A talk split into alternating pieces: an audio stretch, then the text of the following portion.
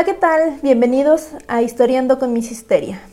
El día de hoy se abordará el tema del aniversario de la Batalla de Puebla. Dicho conflicto sucedió el 5 de mayo de 1862 en la ciudad de Puebla. Ustedes se preguntarán, ¿a qué debemos la conmemoración de este día? ¿Por qué aparece marcado en el calendario como día inhábil? Pues bueno, para dar respuesta a estas preguntas se debe hablar sobre el contexto histórico, o sea, los hechos que desembocaron en dicho conflicto. Recordemos que durante el siglo XIX nuestro país estuvo marcado por diferentes conflictos bélicos, problemas políticos y económicos que desencadenaron en una inestabilidad tremenda para sus pobladores. Luego de concluida la guerra de independencia y después de haber conseguido su separación oficial de España, se presentaron disputas entre diferentes posicionamientos sobre el rumbo que debería seguir el país. Si debería permanecer como un imperio o convertirse en una república. Si su gobierno debía seguir una política centralista o federalista. Dos grupos políticos se debatían especialmente sobre el rumbo del país entre ideas liberales y conservadoras, sin olvidar las constantes amenazas de los países extranjeros que seguían viendo a México como un botín de oro. Todas estas características se conjuntaban para estar en la mira de muchas potencias de la época. Sin olvidarnos de España, que durante mucho tiempo siguió insistiendo para recuperar su cuerno de la abundancia. En este contexto se da un conflicto conocido como la Guerra de Reforma, que aunado a lo ya mencionado complicó de sobremanera la situación. En ese momento Benito Juárez se encontraba en el poder y debido a dichas circunstancias de inestabilidad en todos los sentidos, tomó la decisión de suspender las deudas contraídas con otros países.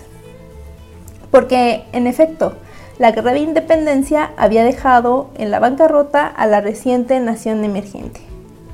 Por ello, los gobernantes de ese entonces decidieron recurrir a países extranjeros para solicitar préstamos y poder estabilizar un poco la economía y de esta forma echar a andar el país. Esto dio pie a que Francia, Inglaterra y España se pusieran en marcha para reclamar al gobierno mexicano por suspender los pagos de, de dichas deudas. Enviaron tropas a las costas mexicanas. El gobierno, al percatarse de esta situación, de inmediato contactó con los países para tratar de negociar y como resultado se logran los tratados de la soledad, en los que México se comprometía a restablecer sus pagos con estas naciones. Inglaterra y España aceptaron las condiciones plasmadas en el tratado y se retiraron. Sin embargo, Francia no se retractó e inició con su intervención armada. Las acciones bélicas iniciaron con el ejército francés, al mando del general Charles Ferdinand Latrille, conde de Lorences. De inmediato, las tropas mexicanas se movilizaron para detener el avance del ya mencionado ejército. Por parte de las Fuerzas Armadas mexicanas se encontraba al mando el general Ignacio Zaragoza, jefe del Ejército de Oriente. Decidió concentrar sus fuerzas en la ciudad de Puebla. Su estrategia básicamente se centró en la defensa con la finalidad de frenar, el avance del ejército francés en ese lugar. Aproximadamente a las 9 de la mañana, el 5 de mayo de 1862, inició la batalla, como uno de los eventos más relevantes en la historia de México y de los más reconocidos en otros países, como es el caso de Estados Unidos, en donde inclusive se conmemora esta fecha, en, donde inclusive se conmemora esta fecha. Así de grande ha sido su trascendencia. En esa ocasión se logró concretar una victoria contra dicho ejército, considerando, considerado como uno de los más poderosos a nivel mundial.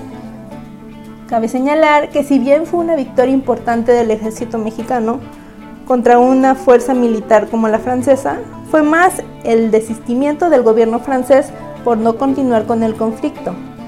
Claro que sin demeritar el logro por parte del general Zaragoza y sus tropas.